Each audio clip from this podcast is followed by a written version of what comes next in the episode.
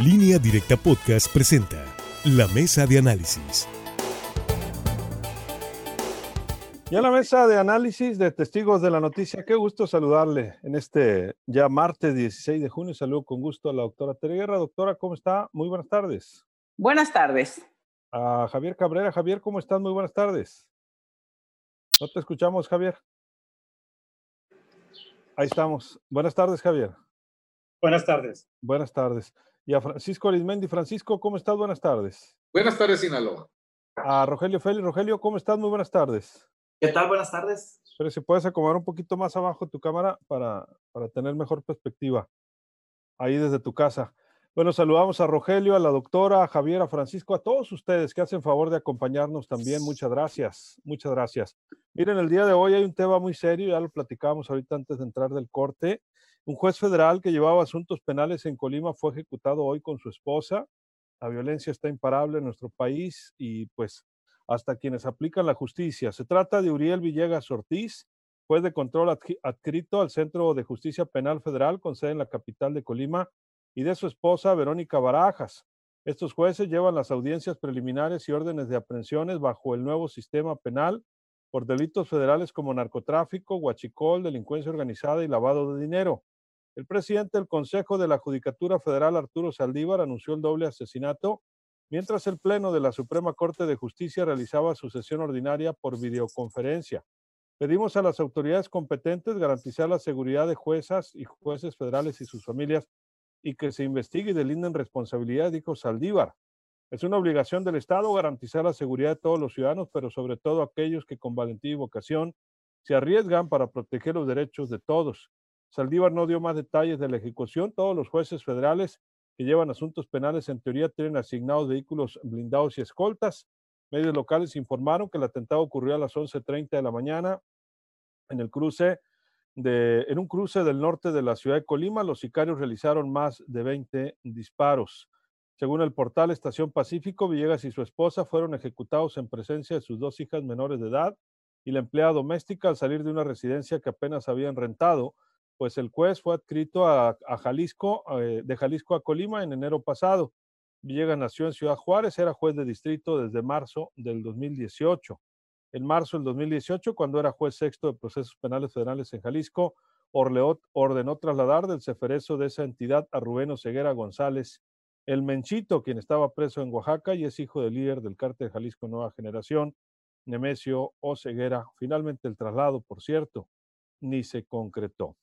Así están las cosas, no nos detendrán actos intimidatorios, dijo en medio de todo esto el representante del Poder Judicial en México, el presidente de la Suprema Corte de Justicia de la Nación, hoy todos los integrantes del Poder Judicial, de la Federación, ministras, ministros, consejeros, consejeras, y están de luto tras haberse enterado del cobarde asesinato del juez federal Uriel Villegas Ortiz. Al respecto, queremos mandar un mensaje claro y categórico. La actividad jurisdiccional seguirá adelante y no nos detendremos, menos con actos intimidatorios, dijeron. Pues en una actitud que pues más parece de autorreflejo que de fondo, porque no hay eh, claras exigencias tampoco a los otros poderes. Doctora Tere Guerra, la escuchamos. La verdad es que la violencia en medio de la pandemia no ha parado. Hay días, eh, se hacen recuentos, por allá en el mes de abril se llegó a hablar del día más violento del año. Y, vuelve a superar ese día más violento del año otra cifra, Hemos registrado o se han registrado en medio de la pandemia histórico este número de asesinatos. ¿Qué es lo que preocupa? Habíamos comentado en la administración de Enrique Peña Nieto cómo de un año a otro iba creciendo la violencia. En el caso de Andrés Manuel López Obrador ha sido lo mismo. En 2019 hubo más ejecuciones que las del 2018 y lo que se lleva de registro en 2020 también es preocupante con Guardia Nacional, con una estrategia donde el ejército volvió a las calles, a pesar de que se había dicho que iba a mantenerse en los cuarteles, con intervención de la Marina, pues pareciera que los delincuentes de todas maneras siguen haciendo de las suyas. Y ni qué decir en Sinaloa. Hay comunidades realmente que la gente vive literalmente a salto de mata. Aquí en Sinaloa, una comunidad como la de Tepuche, aquí mismo en Culiacán, Ve, uno los periódicos, eh, sigue el tema de la pandemia, es el tema que domina, o vemos las noticias en radio y qué es lo que sucede. Siguen apareciendo cuerpos, cuerpos de personas que han sido victimadas con violencia. Pareciera que realmente los delincuentes pues no ven el freno en la autoridad. Pareciera finalmente también que ellos son los que ponen las reglas y son los que hacen de la ley lo que ellos quieren. Realmente preocupa. Efectivamente, un juez de distrito se supone que tiene protección, que se maneja con autos blindados. Se supone que estas nuevas audiencias que finalmente los dejan más expuestos de, debieron de generar todo un esquema protector, pero estamos viendo que en México, en Sinaloa, por los rangos a veces no importa. Finalmente los delincuentes son los que imponen la ley y preocupa el nivel de violencia que sigue creciendo en México y que sigue creciendo en muchas comunidades. A este juez lo habían movido de Guadalajara a Colima, supuestamente para protegerlo pero ya vemos que ningún lugar es seguro en este país. Así es, pues lamentablemente así están las cosas, Francisco, y pareciera que pues eh, ni los más empoderados están a salvo en nuestro país. Sí, este, siempre que se ejecuta a un funcionario del Poder Judicial de este nivel, se simbra, se simbra el país, pero en este caso está la hazaña, la hazaña de los asesinos asesinan a su esposa también en presencia de dos niñas y una empleada doméstica, es decir, la barbarie a todo lo que da. Y si bien es cierto que el cambio de Jalisco a Colima, pues prácticamente lo sacaron de Guatemala para meterlo a Guatotior, como se dice, porque ahí en Colima, pues hay un nivel de violencia, ya tiene bastantes años, peor que Jalisco, entre los cárteles de allá, y pues eh, eh, se habla de que estuvo vinculado este juez cuando fue autoridad también penitenciaria eh, con el caso del Menchito, Es decir, este, empiezan a seguir estas líneas de investigación, la Fiscalía General de la República atrajo inmediatamente este caso porque pues eh, siempre se habla de la corrupción de los jueces en el Poder Judicial. A muchos de ellos, sobre todo en esa zona caliente de Jalisco, pues se les ha cesado, se les ha consignado por haber emitido fallos a favor de diferentes cárteles de la droga. Pero cuando un juez decide eh, honesto, pues vean ustedes las consecuencias precisamente de las llenas de la sangre que no se tienen ante nada para tratar de mandar un mensaje no únicamente a los gobiernos, ¿no? federal, estatal o municipal sea el caso, sino es un pésimo y, y mensaje que nos llena de impotencia a todos los ciudadanos. Es decir, aquí mandamos nosotros, es decir, mientras siga la impunidad eh, desencadenada en este caso y en todos los casos donde se cometan este tipo de, de hechos, pues es un aliciente, es un acicate para que la delincuencia organizada no siga cometiendo precisamente este, eh, este, esta clase de crímenes, Luis Alberto. Pues así están las cosas, lamentablemente, Rogelio Félix. Pues sí, checando las estadísticas eh, en este tema de los eh, homicidios relacionados con el crimen organizado, pues nada más comentar que el año pasado el gobierno de Andrés López Obrador superó los 34.500 homicidios dolosos, es decir, un poco más eh, por encima de los que se cometieron en, el, gobierno de Enrique Peña Nieto en el mismo periodo de que estamos hablando. Es decir, la situación es algo muy alarmante lo que está ocurriendo en nuestro país. Pareciera que los delincuentes pues no los detiene esta pandemia, pareciera que se activan más.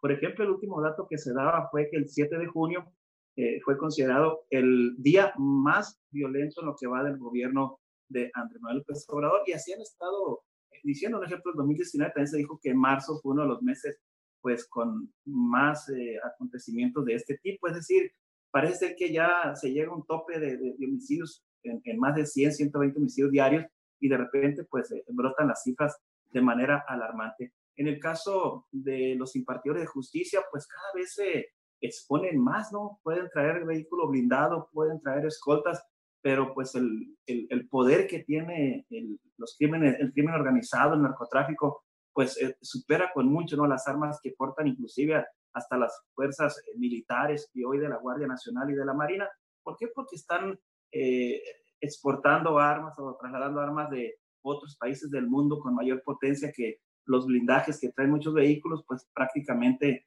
los hacen pedazos en el momento que, que ellos quieran, que ellos decidan.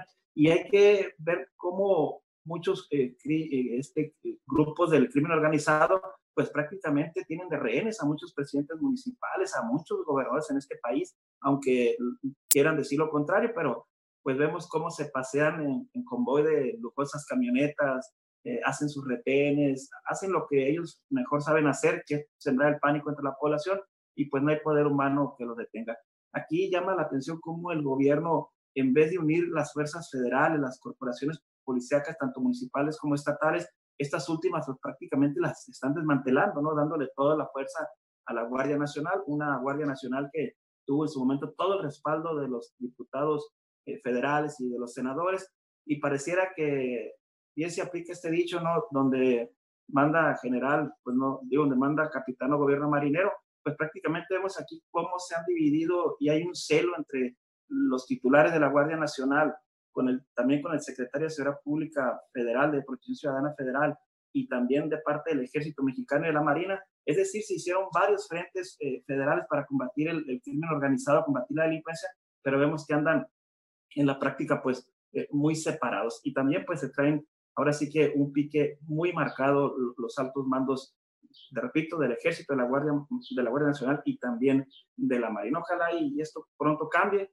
Además que el presidente lo ha dicho fuerte y claro que él no va a ser un, presidente sensacionalista que va a, detener a grandes capos, simplemente él va por el tema de que la sociedad sea más justa, que haya trabajo, que haya paz y tranquilidad y recientemente lo dijo al inicio de su gobierno, pues que hay que acusarlos con sus abuelitas y con sus mamacitas a los delincuentes. Y así pues no se puede. Pues eh, Javier Cabrera. Mira, este asunto de la violencia en este sexenio se ha ido incrementando. El problema es los anuncios del gobierno federal de abrazos y no balazos. Y hemos visto cómo se repiten escenas, elementos del ejército que son rodeados, que son despojados de sus armas, son golpeados, retenidos y obligados a regresar armamento que han asegurado. Solamente en este mes en Michoacán, pues acaban de pasar un video donde se ve cómo elementos de la Marina fueron emboscados por un grupo mayoritario y cómo solicitan auxilio o ayuda y la ayuda pues tardó mucho en llegar. Hace algunos días, pues en Puebla, un, gen, un general de división pues fue secuestrado en el estado de Puebla. No se sabe bajo qué circunstancias, si se pagó rescate o no, porque después se dijo que había sido rescatado sin darse a conocer mayores pormenores. Y el problema de la violencia hoy, pues con este juez de distrito que es asesinado en el estado de Colima, pues el mensaje es muy claro de la delincuencia. Es un reto muy abierto hacia las autoridades federales, estatales y municipales. Y lo estamos viendo cómo ha ido creciendo varios hechos de violencia. En el caso de Culiacán, que es donde se concentra el mayor número de homicidios dolosos, cómo se ha ido nuevamente disparando este delito. Recordad que de inicio de enero hubo manifestaciones de vecinos de la sindicatura de Tepuche, en el sentido de que iban a ser trincheras. Después hicieron una manifestación en la novena zona militar para pedir, e exigir que se hiciera una base militar allá en Tepuche. Continuamente se escucha información de que grupos armados se pasean tranquilamente o que hay enfrentamientos continuos, lo hemos este fin de semana, con 14 camionetas que fueron aseguradas, varias de ellas con blindaje, decomiso de armas de fuego. Hoy nuevamente se asegura un arma muy sofisticada, un tipo Barrett, un arma con aditamiento lanzagranadas. Pero también hay que decir que los delitos patrimoniales van en aumento. El homicidio de este joven estudiante de medicina en la colonia Las Quintas, pues es un caso más porque ha habido en las últimas tres semanas denuncias de vecinos de este fraccionamiento de que han sido objeto de asaltos por parte de jóvenes que lo están esperando fuera de sus hogares, muchos que están haciendo pasar por autoridades municipales, estatales, de algún tipo de campaña. Entonces, hay un problema de violencia e inseguridad bastante fuerte. Ya lo habíamos advertido lo que se venía con esta pandemia. Y si las autoridades municipales, sobre todo las preventivas, no hacen algo para que sea una fuerte vigilancia, sobre todo en los centros comerciales y en los fraccionamientos donde están repitiendo este hechos de violencia. Bueno, pues este, estos delitos del fuero común, que no tienen nada que ver con la delincuencia organizada o aparentemente, bueno, pues es competencia de la autoridad municipal y de la autoridad estatal. Esperemos ver resultados continuamente y que no se vaya a disparar, sobre todo, pues los delitos de alto impacto como se dio el mes pasado ya en Culiacán, que volvió a haber un repunte de los homicidios dolosos y del robo de vehículos. Y tremendamente, por cierto. Vamos a ir una pausa, Javier. Regresamos con la doctora Guerra, con Francisco Arismendi, Rogelio Félix, Javier Cabrera y todos ustedes. Y nos quedamos en el corte platicando a través de eh, Facebook eh, Live y de YouTube en línea directa televisión. Volvemos.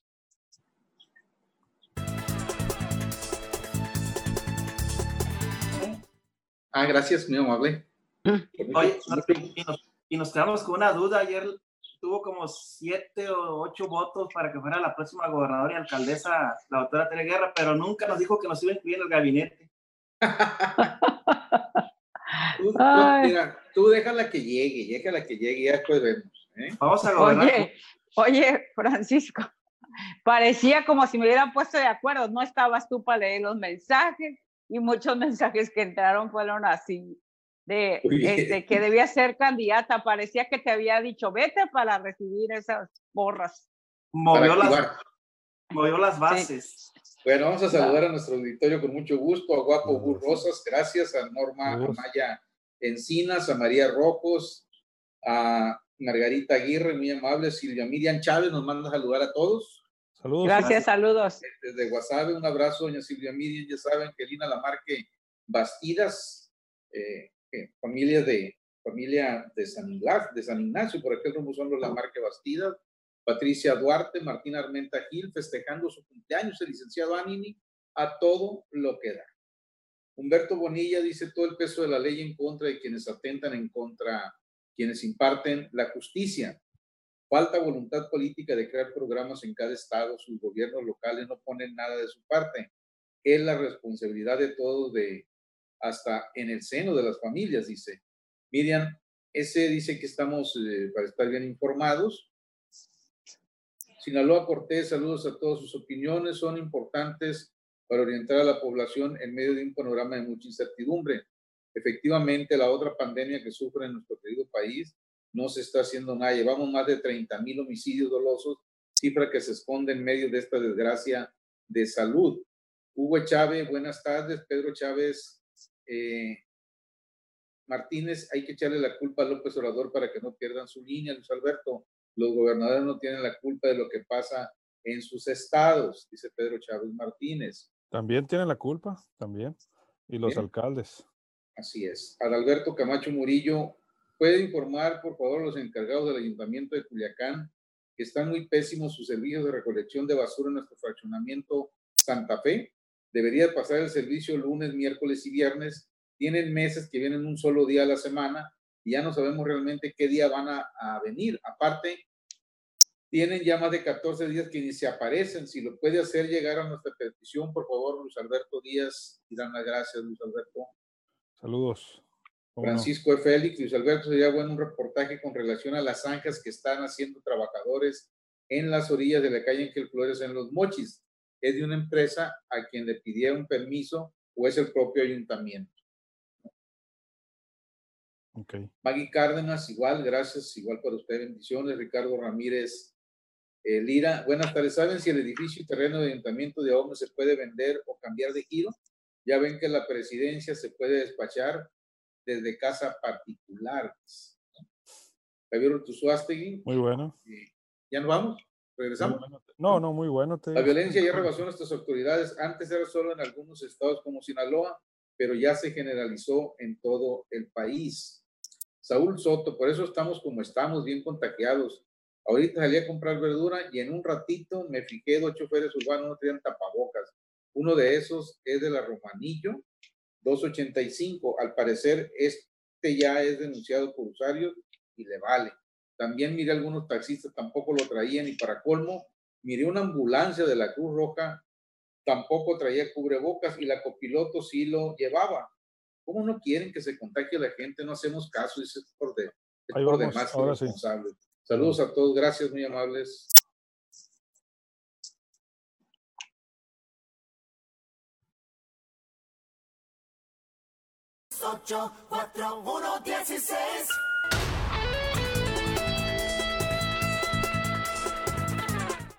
Bueno, regresamos, regresamos. Gracias por continuar con nosotros. En YouTube también nos dejan algunos comentarios. Marco eh, T dice, anímese doctora, yo también voto por usted. Saludos a la mesa, dice. Gracias. Ayer, se estuvimos hablando de política y hoy siguen los comentarios. Marco, Oscar Leal, buenas tardes para todos, dice. Buenas tardes. Y Pablo Pérez, excelente noticiario sinaloense, muchas gracias. Alejandro García dice, buenas tardes los analistas, te cuidas del COVID y también de la delincuencia, está de la patada, dice, no hay político que no sea mentiroso. Estamos amolados, dice con otras palabras. Bueno, pues así, así están las cosas. Eh, justamente eh, con este tema de la violencia, cuando vemos que la inseguridad, la delincuencia toca a los jueces y más aún todavía a los federales, pues algo no está bien, doctora. Doctora Tere Guerra, vamos a comentarios finales. Yo creo que realmente ha sido, han sido estrategias fallidas.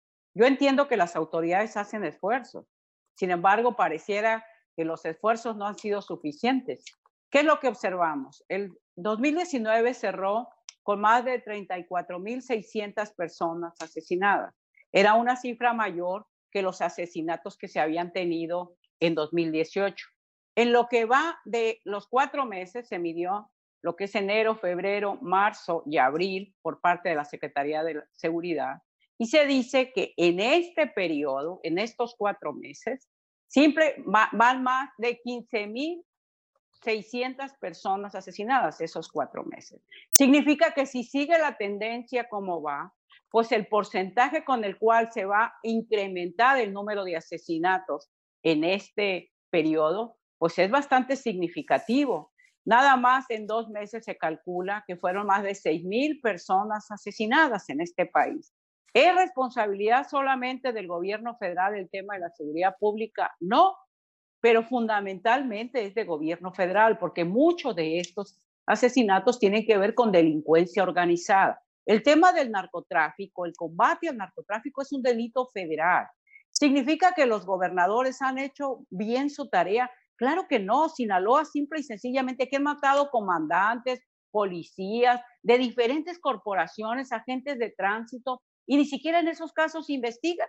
No hay el esclarecimiento de los hechos, incluso delitos del orden local también quedan en la impunidad, no solamente el tema de los asesinatos, que por cierto eso también preocupa porque se ve que la delincuencia no organizada, la delincuencia común, lo que son los asaltantes callejeros, también vienen a la alza con el tema de la pandemia, la necesidad, pues les sirve de pretexto a algunos para volver a delinquir. Y digo de pretexto porque la persona que es de bien, pues la pobreza no va a ser argumento para delinquir. Sin embargo, México sigue con una violencia a la alza, preocupa que no haya respeto a ningún nivel, preocupa cualquier homicidio de cualquier ciudadano, de cualquier persona. Lamentablemente, la mayoría de estos casos siguen quedando en la impunidad. Y pareciera entonces que todas las estrategias hasta ahorita han sido fallidas. ¿Qué se preocupan si reclaman a López Obrador? ¿No acaso reprobábamos a Enrique Peña Nieto por su falta de estrategia certera? ¿No se le reclamó a Felipe Calderón por eso? ¿No se le reclamó a Vicente Fox? Y así podemos hacer la cuenta. Por supuesto que no han sido buenos resultados de gobierno federal y tampoco son buenos resultados de los gobiernos estatales. Así están las cosas, Francisco. Bueno, eh, después de este lamentable hecho del asesinato del juez en Colima y de su esposa, el titular de, del poder de la Suprema Corte de Justicia, este Arturo Saldívar, pues dijo que van a revisar precisamente en qué condiciones eh, de seguridad están laborando los jueces de, de justicia federal, de justicia penal, porque cuando ocurren este tipo de hechos, imagínense ustedes que quede impune que no se esclarezca total y absolutamente. Entonces, esto puede servir eh, para crimen organizado y no organizado, hasta para malandrines de baja ralea, para llegar y amenazar a cuanto juez se les atraviesa. Y eso, eh, la verdad, se ha visto en épocas de desastre, de violencia, como ocurrió en la época de Pablo Escobar Gaviria en Colombia, donde pues no se detenían ni a matar candidatos presidenciales, ministros de la Corte, jueces, periodistas, etcétera. Una pesadilla larguísima que se vivió en esa época de Escobar Gaviria allá en, Colombia. Aquí, en toda esa zona de Jalisco, pero sobre todo Colima, que ahí los intereses que más eh, eh, se combaten entre las bandas de los cárteles se disputan, es precisamente la llegada ahí al puerto, a los puertos ahí de, de, Manzanillo, etcétera, de los contenedores. Si ya saben por dónde entran los insumos para la droga sintética, yo no entiendo cómo eh, la autoridad en general no, no frena precisamente ese contrabando. Y mientras tanto, contenedores van, contenedores vienen desde Asia, desde los países asiáticos, y pues eh, eh, se pagan justos por pecadores, porque a lo mejor este juez, salvo que nos demuestren lo contrario, fue asesinado por honesto. Aquí lo raro, lo raro es que los ejecutores, ¿por qué asesinan a la esposa? ¿Por qué no, no únicamente al juez? por qué cometen precisamente eh, eh, ese abuso también de asesinar a la esposa en frente de dos niñas y una empleada doméstica que las cuidaba. En fin, esperemos que la Fiscalía General de la República pues esclarezca esto rápidamente, si no, insisto, el mejor aliciente para que siga la violencia desatada en todo el país es la impunidad. Así están las cosas, eh, precisamente Rogelio Félix. Eh, lo que pasa es que en este país tanto asesinan a políticos retirados o a políticos en turno, ex jefes policíacos y también en funciones, por lo que dice Francisco Arismendi, pues, no hay una investigación a fondo, eh, puros carpetazos se vuelven las autoridades, tanto estatales como federales, un desinterés total. Hoy incluso el presidente de la República eh, Andrés López Obrador lo dijo en su conferencia que a los gobernadores no les gusta madrugar, no les gusta levantarse temprano y lo hacía en alusión al tema de lo que viene siendo la, mesa nacional, pues ahí donde se, analizan cómo amanece el país, hacia qué rumbo van las estrategias en el combate a la delincuencia y hoy pues el presidente López Obrador los ventaneó y dijo que a muchos gobernadores no les gusta madrugar, salvo al de Tlaxcala, no recuerdo que otro estado elogió sobre este tema de la seguridad pública y es que mandan a sus representantes, pues no le ponen mucho empeño a este tema de la seguridad. Y si a esto le sumamos que en las entidades federativas las policías municipales prácticamente están desmanteladas en equipo vehicular, en uniformes, armas, sueldos de miseria, todo esto pues obviamente desalienta ¿no? a estos elementos policíacos. ¿Y a dónde los manda? Bueno, pues aliarse a veces con los delincuentes, hacer camaraderías ahí, estar, hacerse amigos, pocas palabras, y, pues ser soplones, ¿no? También de lo que está haciendo el gobierno federal para que no sean detenidos. Es decir, eh, lamentablemente asesinan por, por montones a personas en Chihuahua, en Guanajuato, en Sinaloa, ni se diga, también han acontecido temas eh, muy preocupantes y todo alrededor es la impunidad. Ojalá y también se trabaje en este tema porque la Guardia Nacional, que fue la panacea, fue lo más bonito que se pintó. Lamentablemente tenemos la mayor parte de los elementos cuidándole la frontera eh, sur para que no pasen eh, eh, migrantes a Estados Unidos y todo a capricho del presidente de Estados Unidos. Es decir, que nuestro, nuestra Guardia Nacional debe de andar protegiendo a los mexicanos, está protegiendo al gobierno americano para que no le incomoden los centroamericanos. Javier Cabrera, finalmente. Sí, mira, el tema este de la reunión de seguridad pública son diariamente, que se dice que se dice que, que se dice que se van que se van a, tomar las medidas necesarias, pues hemos visto ¿no? que no hay resultados. Diariamente se hace un, un análisis de cómo está el comportamiento delictivo por delitos, dónde se cometen, se dan información, las horas, los móviles, las formas de operar, incluso se identifican algunos grupos delictivos, sin embargo, pues no, los resultados no son tan efectivos como se desean.